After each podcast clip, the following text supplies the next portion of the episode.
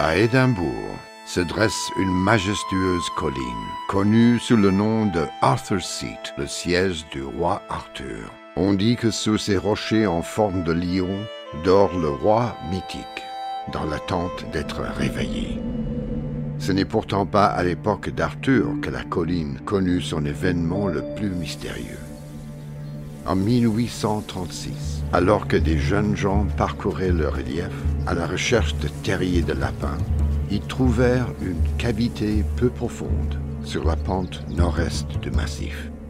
Intrigués, les amis entreprirent de creuser pour libérer l'ouverture et contempler l'intérieur du cratère. Quelle ne fut pas leur surprise quand leur regard se posa sur 17 petits cercueils. À l'intérieur se trouvaient 17 poupées en bois, faites à la main et revêtues d'habits. Certaines paraissaient anciennes, d'autres avaient été récemment confectionnées. Pour expliquer leur présence, la presse de l'époque se déchaîna.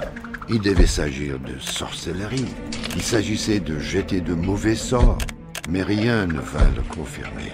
D'autres journaux se rappelèrent d'anciennes coutumes, où pour sauver l'âme des marins disparus en mer, on leur donnait à terre une sépulture. Quelques années plus tard, une autre hypothèse émergea.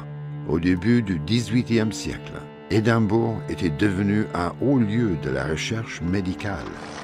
Et pour cela, il fallait des corps à disséquer. Flairant la bonne affaire, deux hommes, Burke et Hare, décidèrent de se lancer dans le commerce de cadavres. Après dix mois d'activité criminelle, en 1828, le nombre de leurs victimes s'éleva à 17, une affaire qui retentit au-delà des frontières de la ville. 17 petits cercueils pour honorer les 17 victimes, un acte de sorcellerie, une sépulture pour les marins, une offrande au roi Arthur. Personne n'a jamais trouvé le fin mot de l'histoire. Huit de ces cercueils sont exposés au Musée national d'Écosse à Édimbourg. Et aujourd'hui encore, chaque visiteur les scrute dans l'espoir de percer enfin leur secret.